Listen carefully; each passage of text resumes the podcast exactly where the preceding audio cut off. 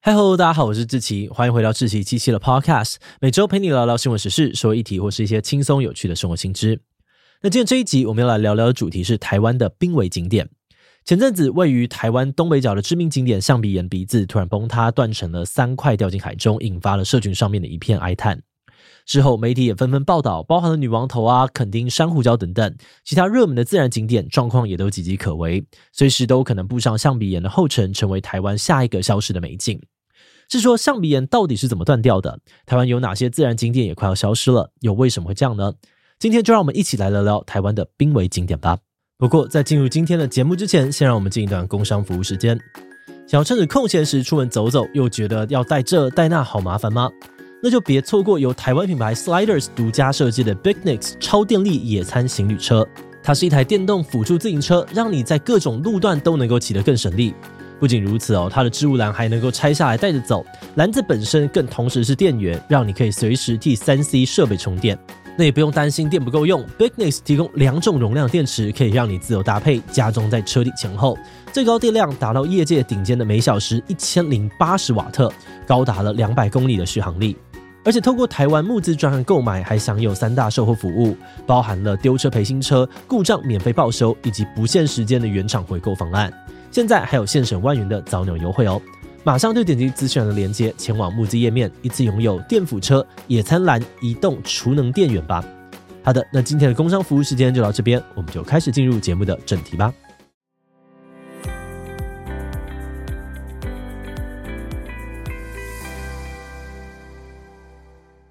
新北市瑞芳的象鼻岩地质年岁已经有一千五百万年的历史。在长期的自然侵蚀之下，形成了外表类似大象，同时也是全台唯一的单边海蚀拱门。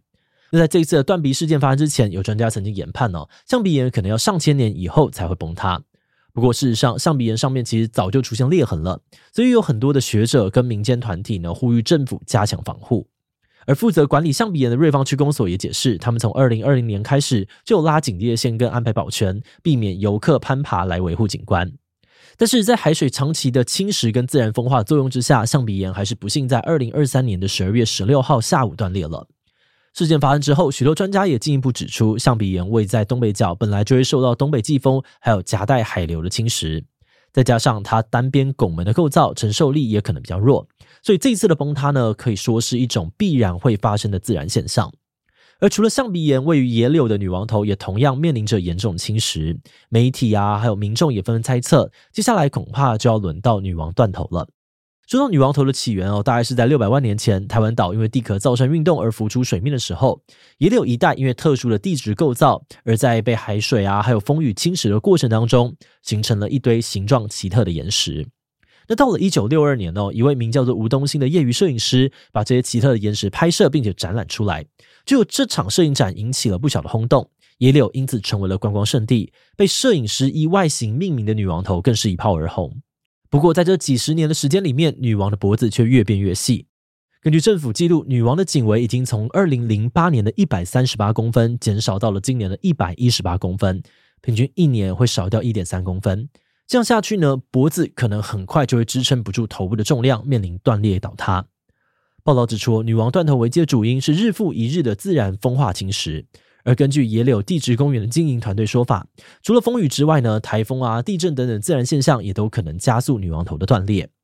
那因为影响的因素很多，也有一定的随机性，所以他们认为哦，具体的断头时间很难用学理预测，只能够尽力的保养维护。那其实早在好几年前，政府就已经全面的禁止游客触摸女王头，防止人为破坏了。近几年哦，则是积极的委托学术单位研究补强，希望能够减缓自然侵蚀。不过，也有学者指出呢，这些补强措施的成效很有限，女王头总有一天还是会断掉。哎，话说回来，光是要保护一颗石头不受侵蚀就已经那么难了，那如果是上千公顷的国土呢？这就要说到位在嘉义东石外海的外伞顶洲，是全台湾最大的沿海沙洲，也是一道自然屏障，在嘉义沿海形成一片宽广、平静而且资源丰富的浅水海域。这里不仅是台湾主要的鹅啊养殖场，也是国内旅游胜地。当地人经营的观光竹筏，每逢假日哦，几乎都是班班爆满。但是在沿岸流还有东北季风的影响之下，外山顶洲不仅每年呢都会往西南位移六七十公尺，整年的面积更是逐年的缩减。根据政府资料，三十年前外山顶洲呢，大约有三千两百公顷，如今只剩下一千公顷左右，狠狠的减少了超过三分之二。还有媒体推断，依照目前的流失速度哦，这整片沙洲可能会在二零二八年就没入海中。报道指出，沙洲缩减的主要原因是浊水溪上游的拦沙坝跟砂石开采活动，导致了河川的疏沙量减少。而受到政府委托调查的成大团队则表示，影响沙洲体积与面积的因素很多，除了疏沙量，也跟地形啊、海浪、海流有关。那由于历史测量资料不完整哦，所以他们很难准确的掌握状况，需要进一步的测量研究，在了解详细状况之后，才能够对症下药，减缓流失。不过，沙洲快速的缩减呢，除了影响景观哦，也对当地的经济造成冲击。近年来，政府也紧急的推动了防护计划。短期内呢，会先用废弃的科棚来固沙；中长期计划则还在研拟当中。未来可能会用大洲沙船来捕沙，建造这个屏障来减缓侵蚀。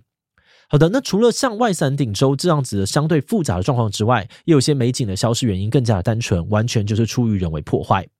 位于花莲县海拔最高一千四百多公尺的新城山，是泰鲁格族人的传统领地，也是热门的登山点。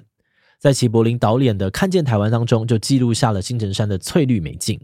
但是，影片当中记录下来的呢，还有在那片翠绿之中一大片光秃秃的灰色土地，也就是亚洲水泥公司在一九七三年开设的采矿场。而这半世纪以来，原本海拔七百七十六公尺的山头已经被挖掉，剩下不到三百公尺。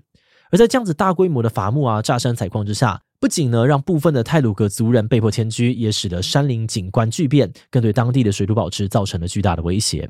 监察院的报告指出，这个矿区内不仅有地质敏感区，还有三条土石流浅势溪流。二零一二年苏莱台风来袭时，当地也发生了严重的土石流，让下游的大量建筑物被埋没或撞坏。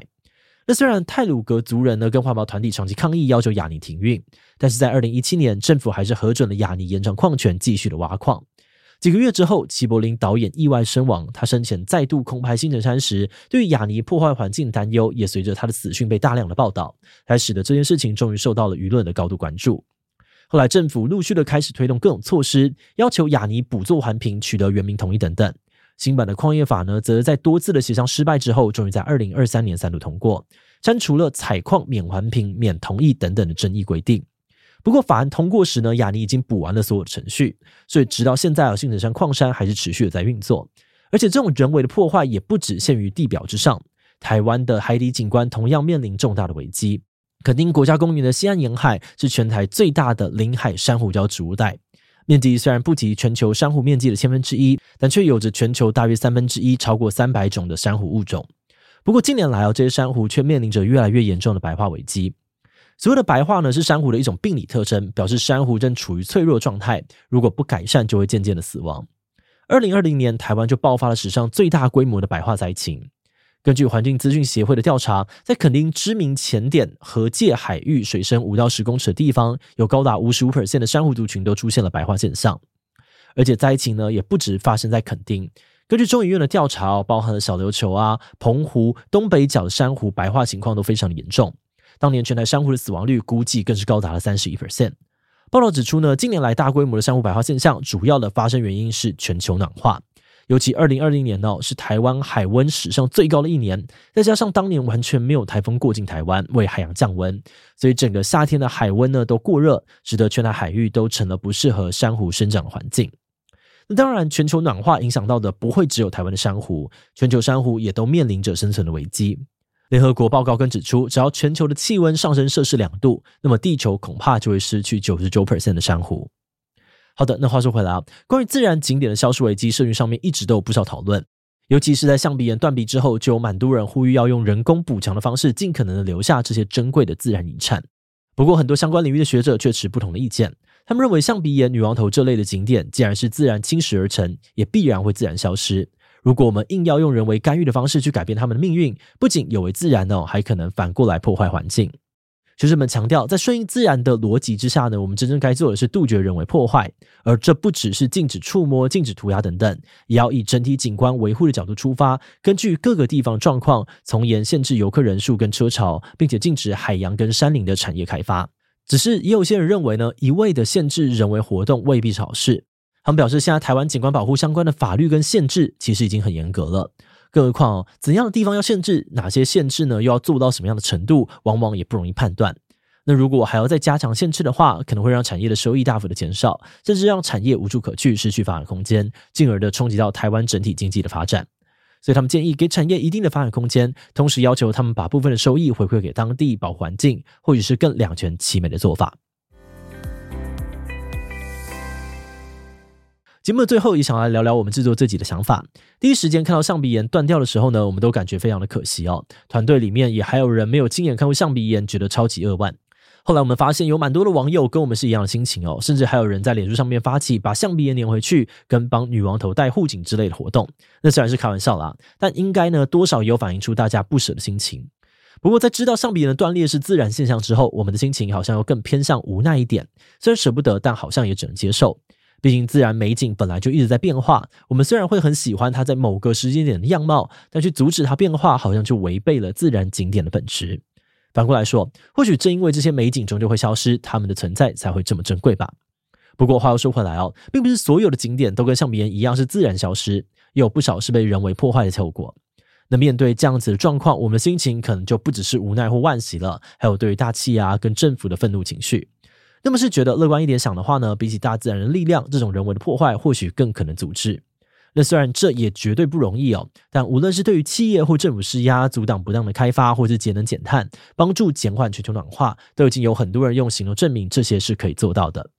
那么也相信越多人的力量汇聚起来呢，就能够造成更大的影响，那或许就更能够守护这些珍贵的自然景观吧。